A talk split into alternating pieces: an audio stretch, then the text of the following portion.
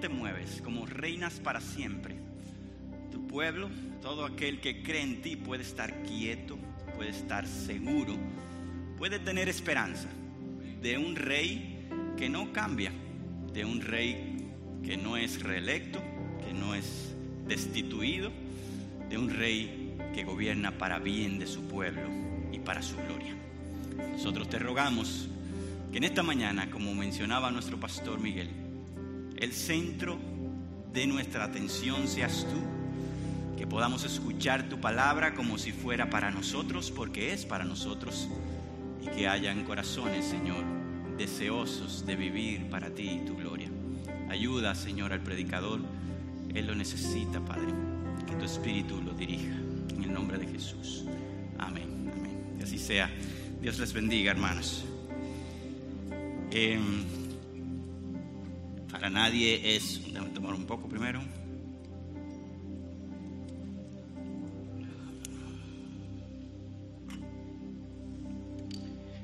Para nadie es un secreto que hoy estamos en un día especial, ¿verdad? Un día único, ya que coinciden dos eventos que son también eh, diferentes para nuestro país, ya que no son regulares. Uno eh, son las elecciones eh, y otro eh, no es para nada regular, ya que es la primera vez que tenemos una pandemia y que coincida con las elecciones, pues es más único y especial y diferente. Em, en este, en este tiempo nosotros podamos ver cómo hemos hablado, hemos conversado durante meses acerca de el tiempo de elecciones y de candidatos y propuestas y demás. Y yo les quiero ser sincero. Eh, una de mis mayores debilidades, de las tantas que tengo, es hablar de política. Eh, yo estoy rodeado, gracias a Dios, de hombres que, y mujeres que les gusta hablar de eso, pero el silencio en mí es eh, obligatorio casi. Yo no hablo mucho en muchas reuniones, pero cuando es de política mucho menos. Y es que no me siento cómodo y, yo reconozco que es una debilidad, ya que no debemos ser indiferentes ante un tema como ese. La nación, el país, nuestra, nuestra iglesia, incluso los creyentes, estamos afectados por este tiempo, así que es algo que debe ser serio para nosotros.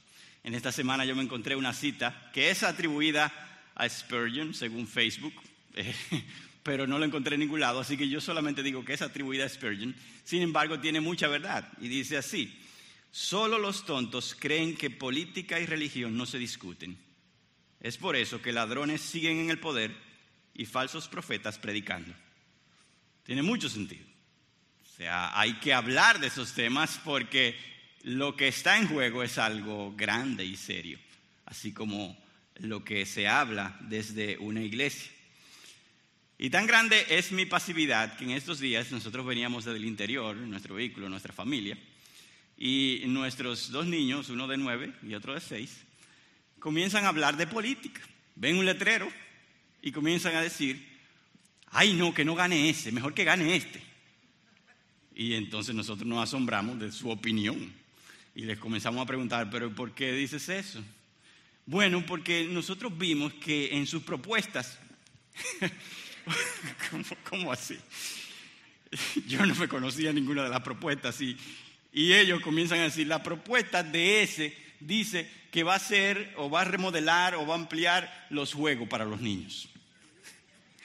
Y que también va a ser una carretera que va directo hacia el pueblo donde nació mi esposa. Y ya yo veo que las propuestas son cosas que le benefician, ¿verdad? A ellos. Sin embargo, ese, ese no, papi. Y también le preguntamos, ¿pero por qué ese no? Bueno, porque ese no va a dejar que vayamos a la iglesia y tampoco que leamos la Biblia. Y bueno, en el lenguaje de niños ellos están entendiendo algo, ellos están entendiendo que eh, lo que se va a decidir en este día, o quién sabe si más adelante, es algo que va a posiblemente cambiar la forma en que vivimos. Y esto me recordaba una vez más, wow, estos niños eh, entienden la profundidad, por lo menos a su nivel, de lo que estamos viviendo. La realidad es que no es para nada jocoso esta decisión. Y hoy estaremos revisando un poco acerca de lo que implica tener un gobierno terrenal, pero nosotros no somos terrenales según la Biblia, sino que somos ciudadanos celestiales. O sea que hablaremos de el ciudadano celestial bajo un gobierno terrenal. ¿Cómo es esa relación? ¿Cuáles implicaciones hay? Y cómo Dios nos deja un mensaje claro de nuestro comportamiento y conducta ante esa situación. Para eso vamos a leer Romanos capítulo 13, quiero que me acompañen, los versos del 1 al 7. Si tiene Biblia puede abrirla, si no puedes mirar la pantalla como de costumbre. Y vamos a leer esos versos del 1 al 7 en Romanos capítulo 13. Dice, sométase toda persona a las autoridades que gobiernan, porque no hay autoridad sino de Dios, y las que existen por Dios son constituidas. Por consiguiente, el que resiste a la autoridad, a lo ordenado por Dios se ha opuesto, y los que se han opuesto sobre sí recibirán condenación. Porque los gobernantes no son motivo de temor para los que de buena conducta, sino para el que hace el mal. Deseas pues no temer a la autoridad, haz lo bueno y tendrás elogios de ella. Pues es para ti un ministro de Dios para bien, pero si haces lo malo, teme, porque no en vano lleva la espada, pues ministro es de Dios, un vengador que castiga al que practica lo malo. Por tanto, es necesario someterse, no solo por razón del castigo, sino también por causa de la conciencia. Pues por esto también pagáis impuestos, porque los gobernantes son servidores de Dios dedicados precisamente a esto. Verso 7. Pagad a todos los que debáis, al que impuesto, impuesto, al que tributo, tributo, al que honor, perdón, al que temor, temor, y al que honor, honor. La palabra de Dios se detiene en este momento a hablarnos de una de las relaciones cotidianas de cualquier individuo en el planeta. Y esto está en un contexto muy especial, ya que nosotros vemos que en Romanos, desde el 1 al 11, Dios desplaya, explica, expone de una forma increíble todo lo que Él ha hecho para redimir a un pueblo del pecado, de la perdición. Y este pueblo, impactado por esa obra, que es conocida, ¿verdad?, por el mensaje del Evangelio, entonces comienza a vivir de una forma diferente. Y es entonces en el capítulo 12, que es el anterior a este, donde notamos cómo ese impacto del Evangelio se muestra en, aquel que ha creído. Y lo resumimos en cuatro relaciones que son impactadas en un creyente nacido de nuevo que comienza a vivir para Cristo. Y esas relaciones, primero, es tu relación con Dios. Dios te impacta, te da a conocer su gran amor y entonces tu relación con Él es reconciliada, ¿verdad? También la relación con nosotros mismos, la relación el uno al otro y la relación hasta con nuestros enemigos. Eso habla el capítulo 12. Pero ahora en el 13 nos muestra que no solamente el Evangelio arregla o reordena la relación con Dios, con el otro, conmigo y con el enemigo, sino también la relación con aquellos que son mi autoridad. O sea que lo que vamos a leer hoy y lo que vamos a revisar es un creyente que realmente ha sido impactado, ha conocido el gran amor, la justicia de Dios y entonces por eso vive diferente. Por eso la reacción de un creyente ante las autoridades eh, eh, gobernantes esa relación, esa respuesta diaria que debe dar es muy diferente a alguien que no conozca de Dios ni de su evangelio. El resto del capítulo 13 entonces nos habla de dos relaciones más y una es con la ley de Dios del 8 al 10 versos y con el día en que el Señor retornará. Nosotros, como bien hemos hablado, nos enfocaremos en esta relación del creyente con el Estado.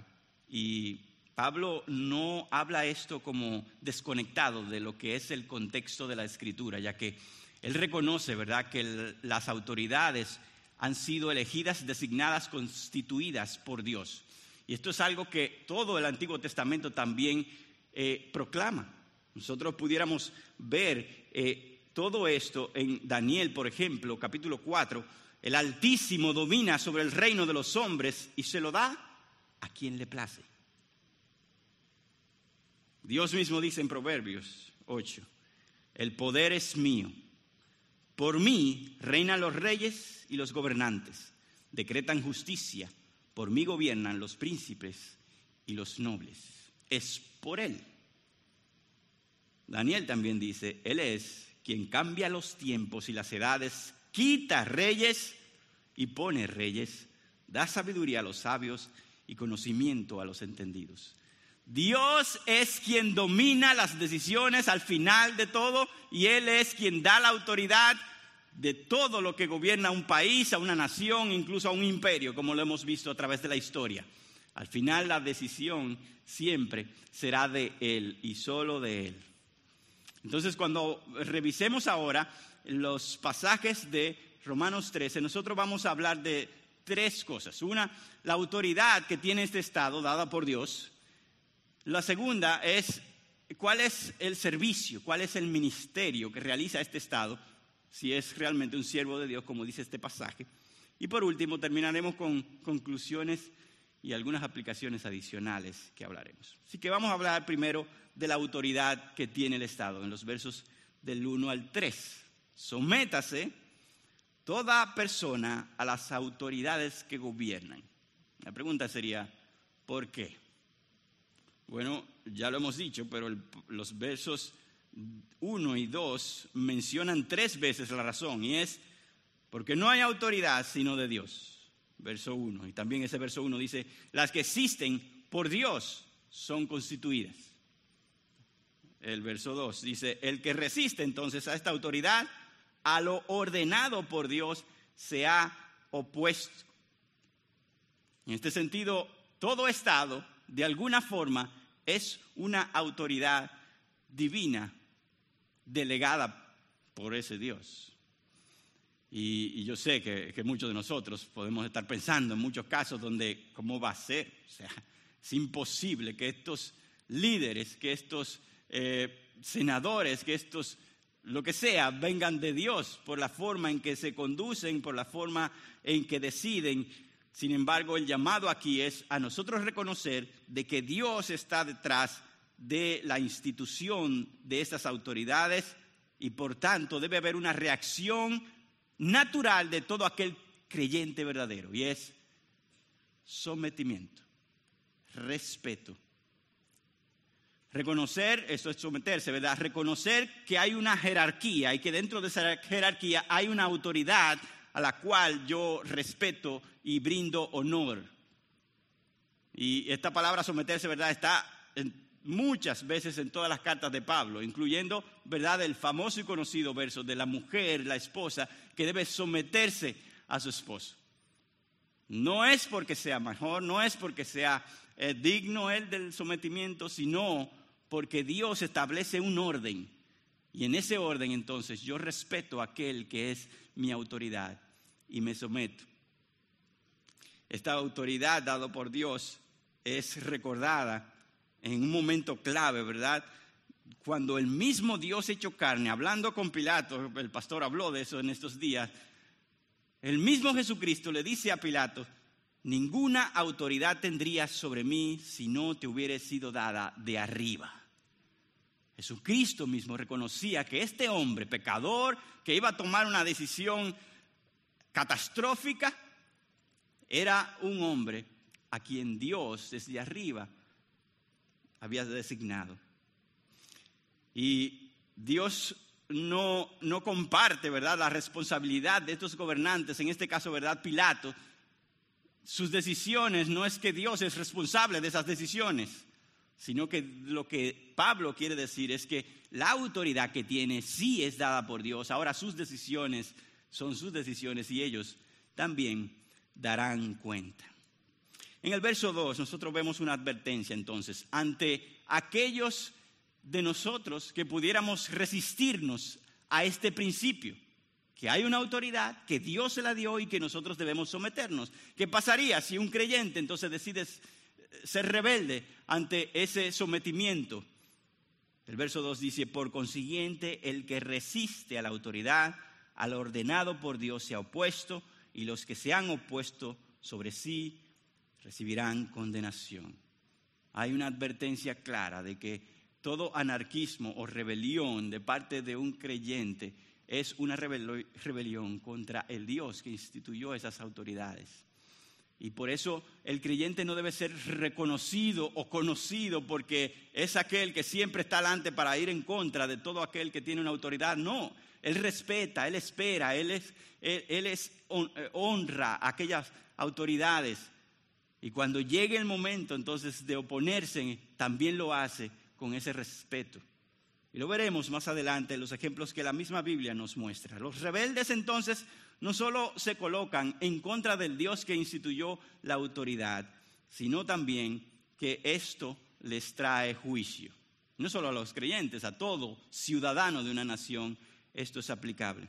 Por eso, someterse no solamente eh, es lo correcto, sino que también es lo más sabio, porque el Dios mismo especifica de que condenación, castigo, vendría a aquellos que no lo hagan. Por otro lado, además de una advertencia a no someterse, también hay un elogio en este pasaje sobre estas autoridades. Dice el verso 3, haz lo bueno y tendrás elogios de ella. O sea, si, si caminas en este mundo y en esta relación, cuando lo hagas de una forma que Dios le agrade, Dios se encargará de que el elogio venga a tu vida por medio de esas autoridades. Y evidentemente, hermanos, si tú y yo somos seres humanos y estamos aquí en República Dominicana o cualquier lugar, nosotros nos damos cuenta de que Pablo está pintando un cuadro como perfecto. Mi hermano, o sea, no siempre esta gente hace lo correcto, ni aplauden lo bueno, ni rechazan lo malo. A veces es todo lo contrario. Aplauden lo malo y apoyan lo malo. Y cuando hay alguien que hace lo bueno, entonces lo resisten. Y, esto está claro. Y yo creo que Pablo no era ignorante de esa realidad. Él mismo vivió las consecuencias de gobiernos y autoridades injustas. Usted recuerda lo que Pablo pasó a través de manos de, de las autoridades judías y usted sabe de que, men, como decimos los jóvenes, men, este tipo sabe. E, este hombre sabe que estas autoridades no son lo que debieran ser. Y no solamente de las autoridades eh, judías, sino también romanas, cuando él tuvo que hasta que apelar a César para poder tener un juicio apropiado. Entonces él no era ignorante, también él conocía cómo su Salvador mismo fue juzgado por autoridades de una forma injusta, de una forma que lo llevó a la muerte. John Stott, un teólogo y pastor, decía lo siguiente.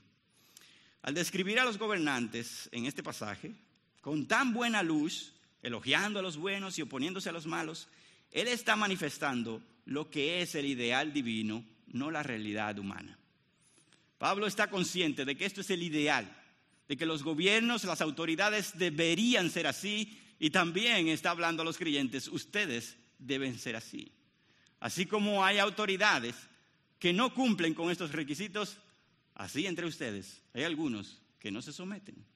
Por tanto, cuando vemos este pasaje, estamos viendo ese estándar que Dios quiere y que de alguna forma, como veremos un poco más adelante, lo revela a Él mismo. Este mandato entonces de Romanos 13 de someternos es algo que tiene implicación de sujetarnos pero nunca de una forma incondicional o sin hacer críticas serias a lo que nos estamos sometiendo. Nosotros sabemos de que este pasaje pudiera ser abusado. Incluso hay un señor, incluso un presidente de toda una organización, se llama Michael Cassidy, que es fundador de la Iniciativa Africana. Este hombre, gracias a su liderazgo, ha podido impactar con el Evangelio a África pero también en la reconciliación racial de su país. Y en una ocasión se le brindó una oportunidad especial y era una entrevista con el presidente. En esos, tiempos eh, había una segregación racial seria, sobre todo en Sudáfrica. Y él tenía la esperanza de que en esta conversación él podía, ah, pudiera ver un cambio en el presidente y en las leyes. Y mientras más se acercaba el día, o cuando entró a ese salón de reuniones, él fue desilusionado completamente. Él dice lo siguiente. Inmediatamente entré al salón de reuniones, me percaté de, que este no iba a ser la clase de encuentro por el que había orado. El, el presidente inició la reunión puesto de pies, leyéndome a mí parte de Romanos 13. Era evidente que él imaginó que, que este pasaje era suficiente para justificar mi apoyo irrefutable a la política racial del gobierno nacional. Y muchos pudieran pensar, ¿verdad?, de que debido a que lo que dice aquí es someternos, no debemos considerar lo que, a lo que nos estamos sometiendo.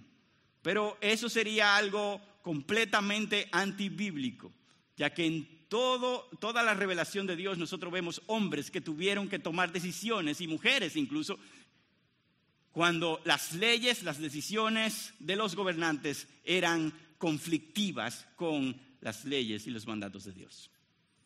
Así que si nosotros pudiéramos hacernos la pregunta, Joel, pero ¿y si la autoridad del gobierno, que es derivada de Dios, verdad, abusa de esa autoridad, haciendo todo lo contrario a lo que debería, ¿qué yo debo hacer?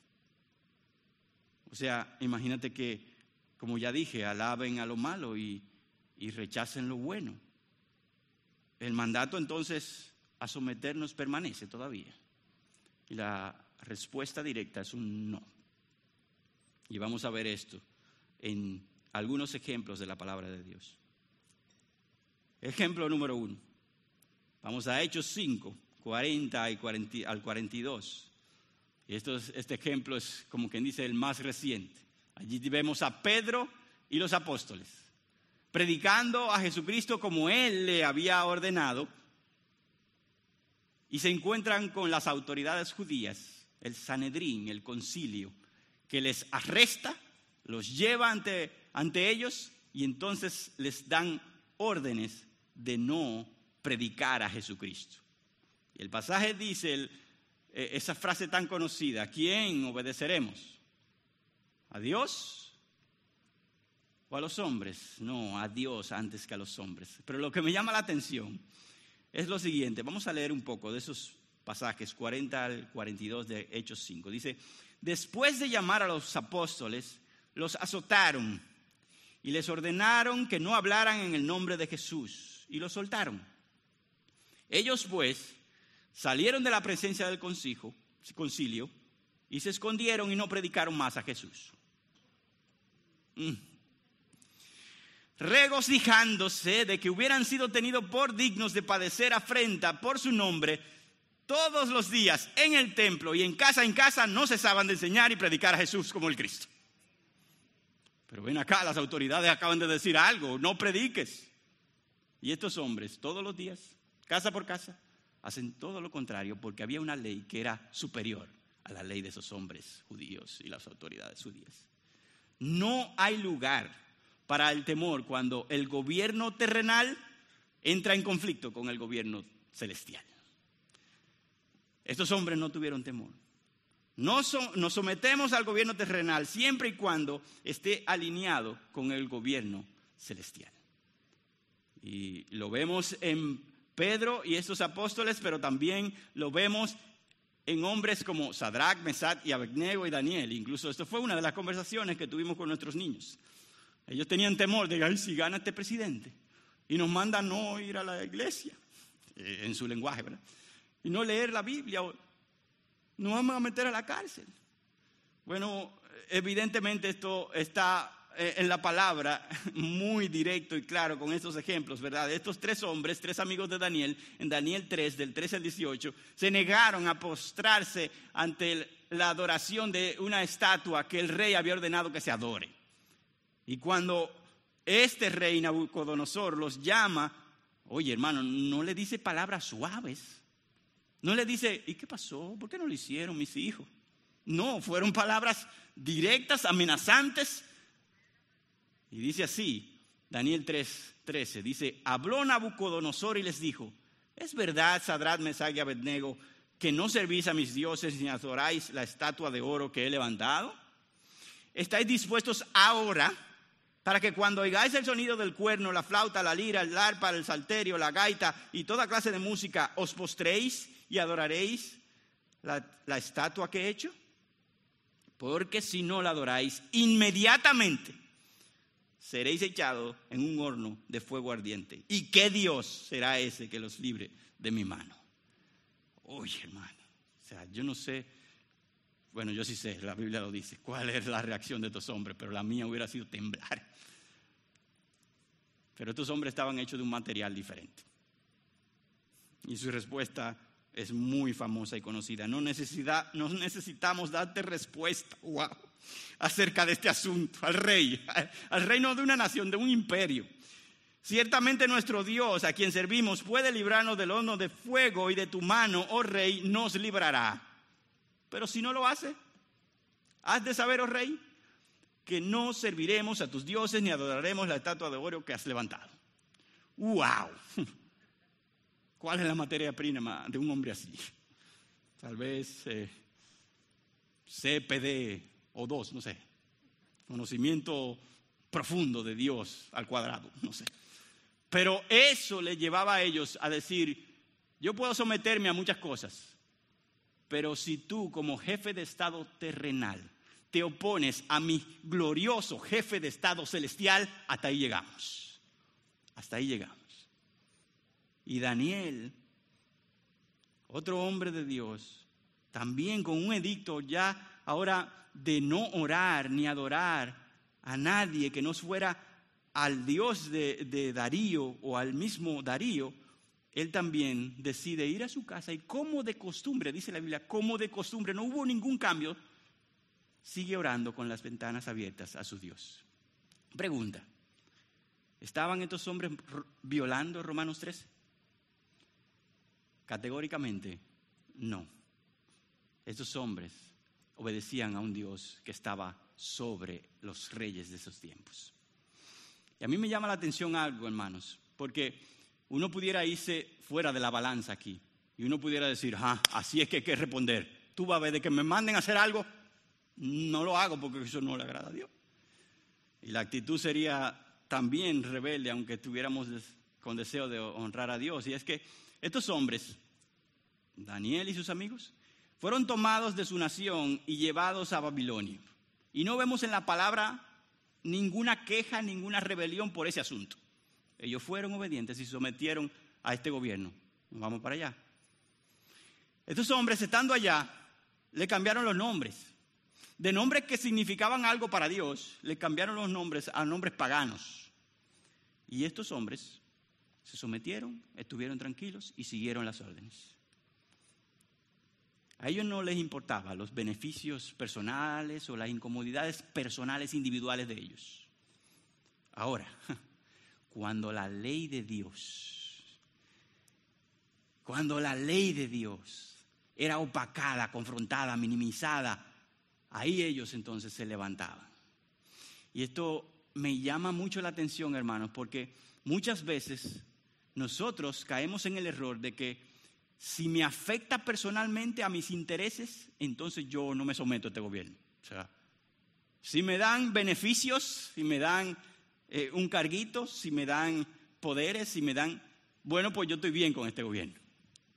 Si me quitan todas esas cosas, no, no, no, este gobierno no sirve, hay que cambiar esto. Pero eso no era la motivación ni la razón por la que estos hombres se sometían. Ellos se sometían cuando Dios no tenían problema con eso y se rebelaban o desobedecían cuando Dios sí tenía problema con ello. El último ejemplo son las parteras judías en los tiempos de Faraón. Ustedes lo recordarán, ¿verdad? Faraón da una orden, parteras, cuando nazca un niño varón, acaben con él. Si es una niña, que nazca. Pero, dice la palabra en Éxodo 1, 15, las parteras temían a Dios y no hicieron como el rey de Egipto les había mandado, sino que dejaron con vida a los niños. ¿Cuál es la razón por la cual no obedecieron la orden de ese rey? Porque temían a otro rey mayor, temían a Dios. Entonces, en los momentos en que nosotros estemos en conflictos, en dificultades, con leyes, con órdenes, con estructuras que nos forcen a caminar en contra de nuestro Dios, entonces en esos momentos tenemos el permiso, la autorización de nuestro Dios de desobedecer o no someternos. Pero en todas las otras circunstancias estamos llamados a someternos y a estar sumisos. Aquí dice una cita que encontré en cada uno de los ejemplos que vemos en la palabra de Dios, lo central era demostrar su sumisión a Dios, no su rebeldía ante el gobierno. O sea, la motivación principal era, yo, yo quiero someterme a Dios. Y porque me someto a Dios, yo me someto a ti. Y al someterme a Dios, muchas veces no me someteré a ti porque mi principal sumisión es a Él. Y no, la motivación no era rebeldía natural e instantánea ante el gobierno. Entonces, nosotros pudiéramos durar eh, horas y quizás días tomando ejemplos hasta de la historia cristiana, donde hombres y mujeres fueron mártires por obedecer a Dios antes que a los hombres. Pero el mensaje de, este, de estos pasajes, estos primeros tres versos es, Dios ha instituido y va a instituir en este país y en todas las naciones sus reyes, sus gobernantes.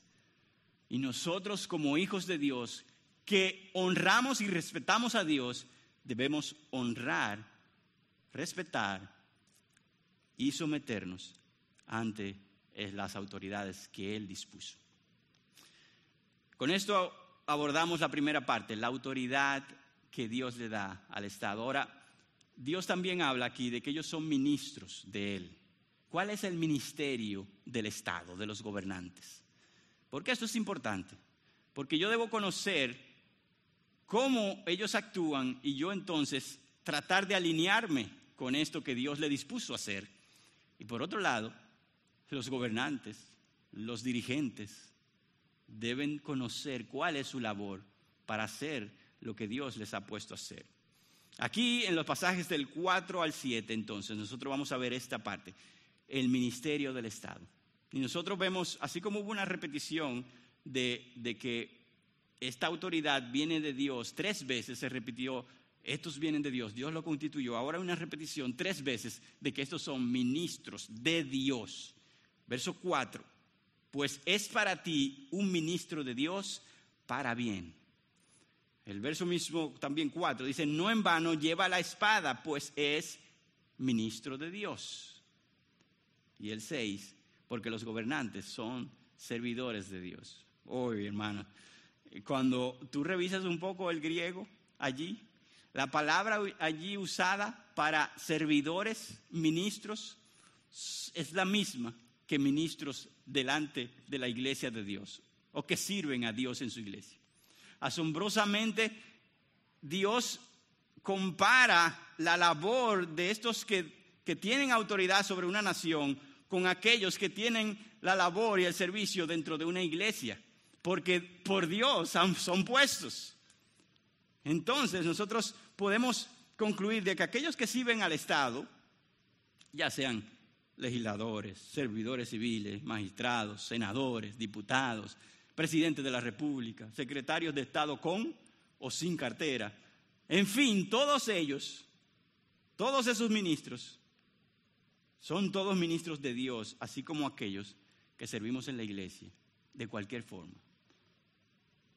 Y esto es algo serio, ¿verdad? ¿Cuál es el ministerio entonces de, que Dios les encargó a las autoridades?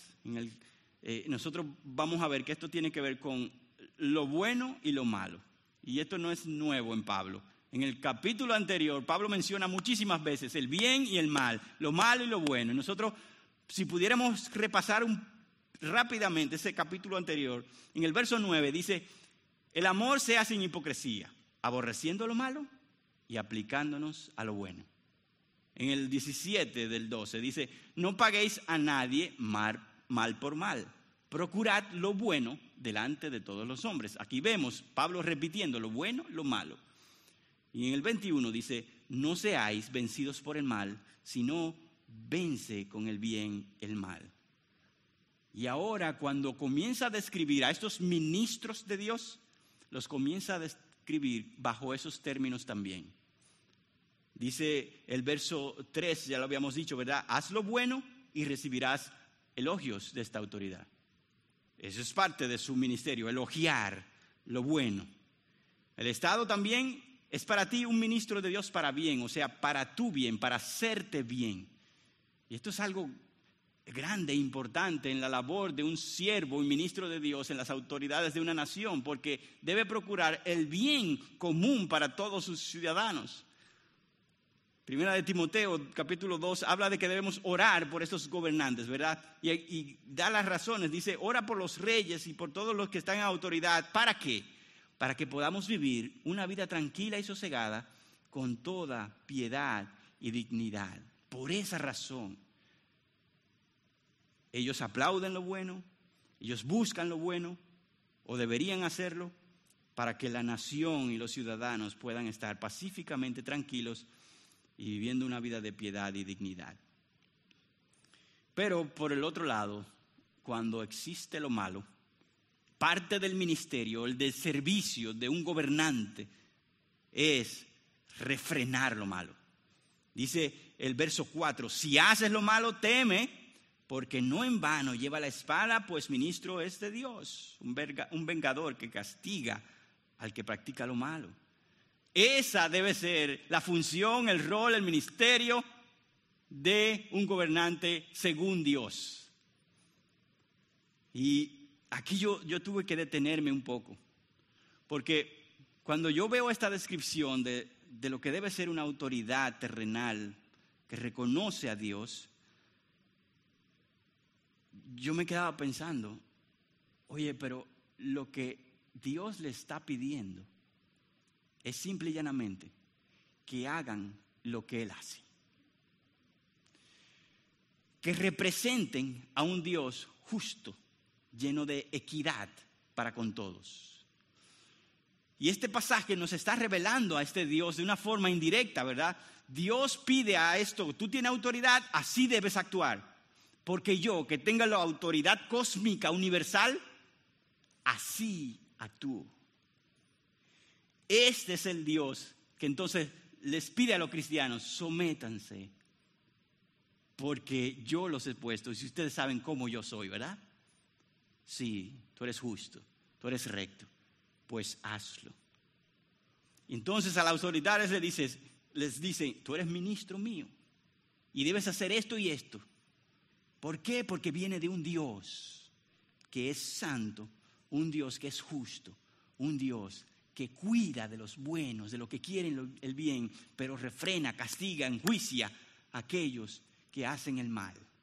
Ese es el Dios detrás de este mandato y detrás de estas instrucciones al creyente y al gobierno.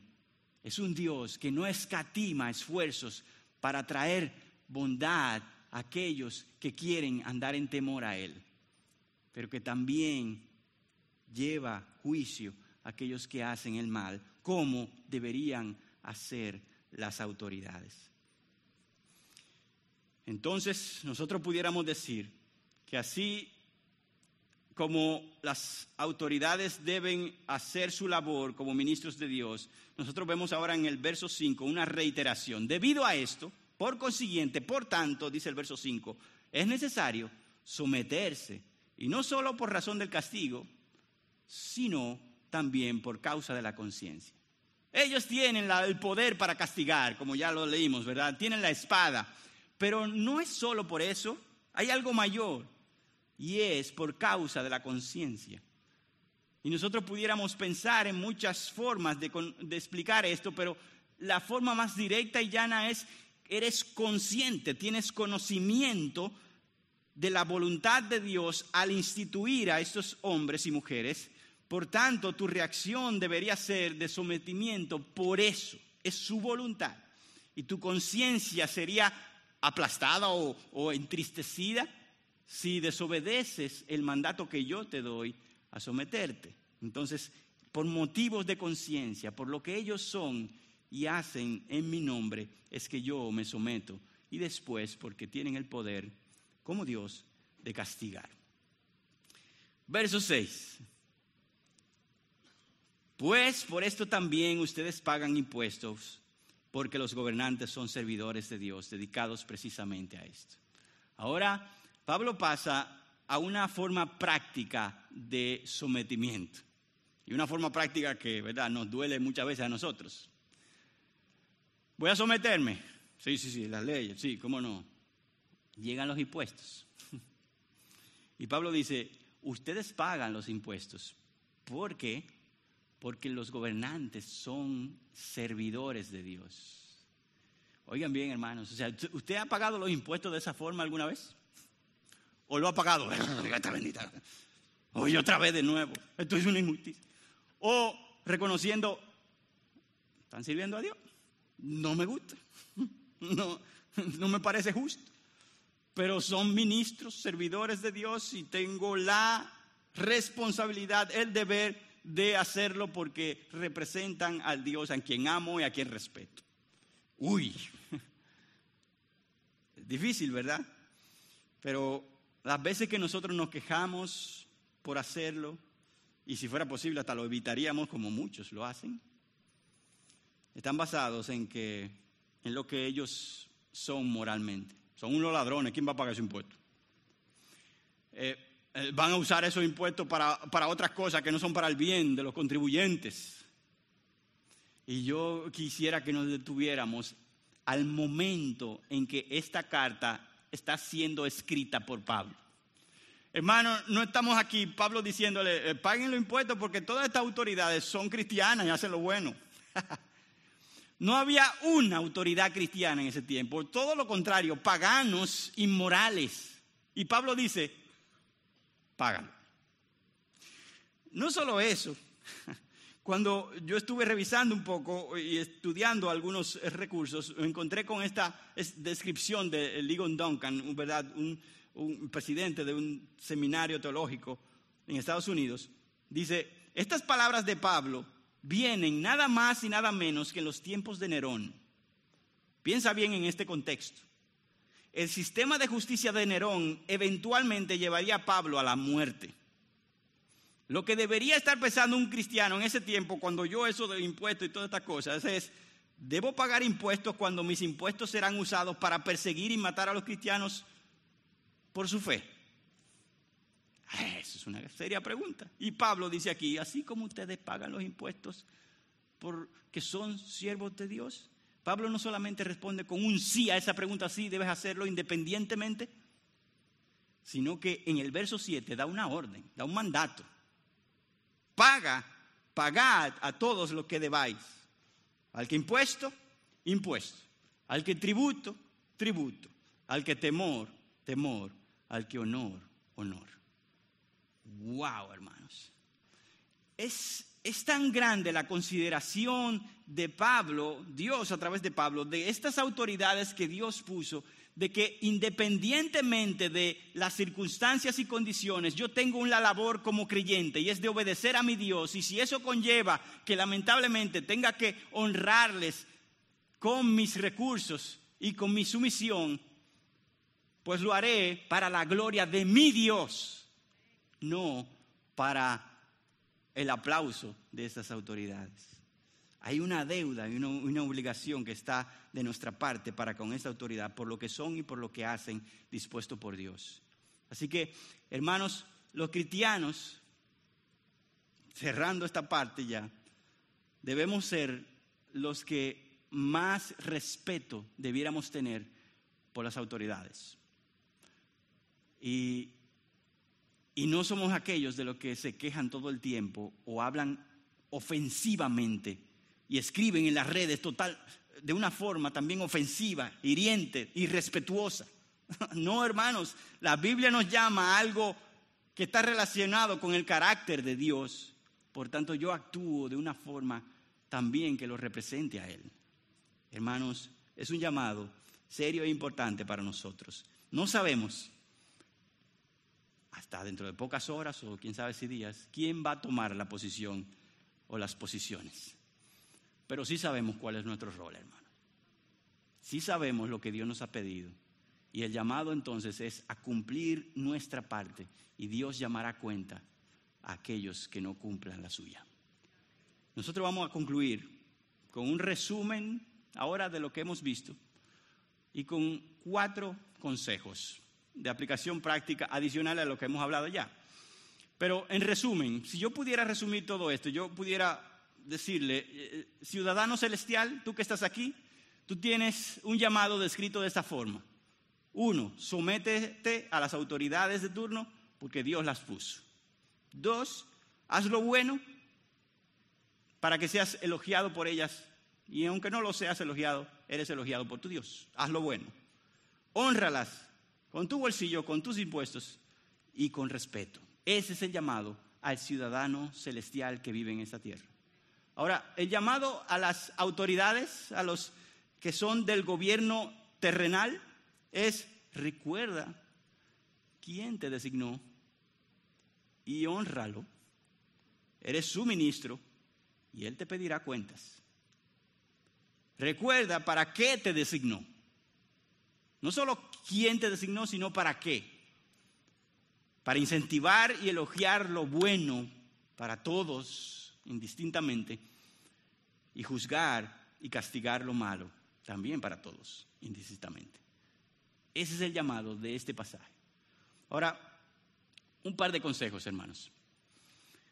Nosotros conocemos que estamos en tiempos donde ideologías, valores morales están siendo lamentablemente distorsionados, incluso los gobiernos a veces son herramientas para hacer que estos valores o antivalores sean promovidos y aceptados como leyes.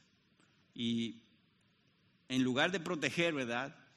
a la familia, al matrimonio y a toda una nación, son entonces propulsores de cosas que hacen daño. Hoy el pueblo dominicano está tomando decisiones, ¿verdad? Y algunos ya votaron, otros van a votar, pero es posible que Dios elija a través, ¿verdad?, del, del pueblo de República Dominicana un hombre temeroso de Dios, una mujer temerosa de Dios, lo que sea. Pero es posible que no que la decisión sea todo lo contrario. O incluso que aquellos que pensábamos que sí eran, cambiaron de opinión y, y se fueron por otro lado. Y yo quiero recordarte, hermano, y mi primer consejo es este, que nuestra esperanza no está en el hombre, sino en Dios. No importa lo que el hombre haga, es tu Dios quien tiene el control y el dominio y el que gobierna finalmente, como hemos hablado en esta mañana. No te desanimes cuando los eh, candidatos que tú quisieras tal vez no fueron electos. Al final quien tomó la decisión es Dios. Confía en Él, espera en Él, gózate en Él, ten esperanza en Él, porque Él es quien te trajo hasta aquí y quien te llevará hasta el final también. Es tu Dios, es tu Dios. Eso quiere decir que nosotros, si ese es el caso, si, si las autoridades toman esa decisión de irse por la vía contraria a Dios, nosotros ¿qué haremos? Bueno, lo que hicieron los hombres y las mujeres de la Biblia. Seguiremos oponiéndonos cuando promuevan estándares y leyes que sean contrarios a la verdad de Dios. Que amenacen con la vida del no nacido, nos seguiremos oponiendo. Que socaven la libertad religiosa de nuestra nación, nos seguiremos oponiendo. Que eh, trastornen los fundamentos de la familia y del matrimonio, también nos pondremos de pie y diremos no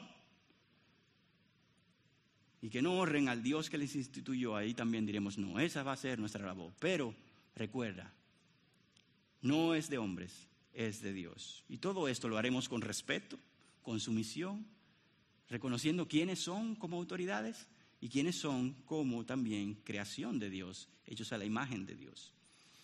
Segundo consejo, no dejes de orar por los gobernantes. Esto es algo que la Biblia lo manda. No importa quiénes sean lo que hayan dicho, no dejes de orar por ellos. Eso te caracteriza como hijo de Dios. Lo vimos en 1 de Timoteo 2. Ora por sabiduría, ora por temor de Dios en sus corazones, porque puedan cumplir el servicio, el ministerio que Dios les ha dado y para que los propósitos de Dios triunfen sobre los propósitos inmorales y antibíblicos. Ora, pide por ellos. Es lo bíblico y es lo que debemos hacer. Tercer consejo, no te aísles de la cultura y la sociedad donde Dios te ha puesto. Relaciónate con ella mostrando la luz de Cristo. Oh hermano, este es un error que la iglesia en siglos pasados, en años pasados ha hecho. Debido a que estos están tomando estas decisiones, los cristianos nos cerramos en nuestras iglesias, en nuestras casas, y que se hagan lo que ellos quieran. Y no hemos levantado la voz del Señor, ni hemos iluminado con su luz. Y eso ha sido algo que ha afectado aún más. La indiferencia no debe ser una de las cualidades de un cristiano en un tiempo como este. Una de esas formas, ¿verdad?, es participando en estas elecciones. No, eh, ser indiferente ante esto sería contrario a lo que Dios quiere que un cristiano haga. Participa, sal y muestra que tú eres parte de esta sociedad, pero que eres un ciudadano de otro lado. Eh, yo, yo, me he alegrado mucho de que en esos meses eh, la nación se ha movido, ¿verdad?, a rechazar conductas, decisiones de, de los jefes y de los gobernantes y, yo creo que el cristiano tiene un espacio ahí para también ser parte de eso, de, esa, de ese rechazo de una forma pacífica, de una forma que honre a Dios, nunca como el mundo, sino como Dios lo, lo hace. Pero si nos aislamos, hermanos, lamentablemente, vamos a poner, como dice la misma palabra, la luz debajo de un almud, la sal desabrida y los colegios, las oficinas, las universidades, los residenciales, los hogares, todo se quedará en oscuridad porque los cristianos estarán aislados. No, no y no. Levántate, estudia la palabra, sé ejemplo. Si eres un profesional preparado, como Dios nos ha bendecido aquí, habla en tu lugar, en, tu ambiente, en tu espacio. Defiende los valores que honran a Dios y esto traerá luz a otros que si no hablaras no llegaría nunca la luz del Señor allí. Así que promueve la verdad de Dios donde quiera que estén. No ganaremos la cultura odiándola, la ganaremos persuadiéndola con la verdad trascendente de Dios. Es así, hermanos. Último consejo para cerrar. Vive y participa, pero como un ciudadano de otro mundo. Pastor Miguel, en su mensaje, sermón anterior, hizo referencia a esta verdad. Somos peregrinos y extranjeros. A pesar de que estamos siendo impactados por las decisiones de los gobernantes, de las leyes y participamos, nuestra mente no está aquí. Nuestra mente promueve lo que es de Dios, pero sabemos que así como la esperanza está en Él, nuestra ciudad y nación última no es esta. El mundo o este mundo no es nuestra casa, no hemos llegado aún. El pastor mencionaba este pasaje, Filipenses 3:20, porque nuestra ciudadanía está en los cielos, de donde también ansiosamente esperamos a un Salvador, el Señor Jesucristo. Esa es la posición de un creyente. Mi ciudadanía está allá y yo anhelo a ese Salvador. Somos ciudadanos de otro país y somos de aquellos que, como dice Hebreos, anhelan una patria mejor. ¿Cuál es esa patria? La celestial. Por lo cual Dios no se avergüenza de llamarse nuestro Dios, pues nos ha preparado, preparado una ciudad.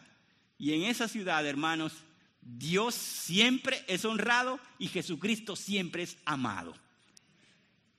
Esa es nuestra ciudad y somos peregrinos aquí. Asombrosamente, yo digo asombrosamente porque mientras leía el pasaje y terminaba el capítulo 13, yo me doy cuenta de que este es el sabor con que termina Pablo este capítulo. Nosotros leemos los pasajes 11 y 12, dice, y haced todo esto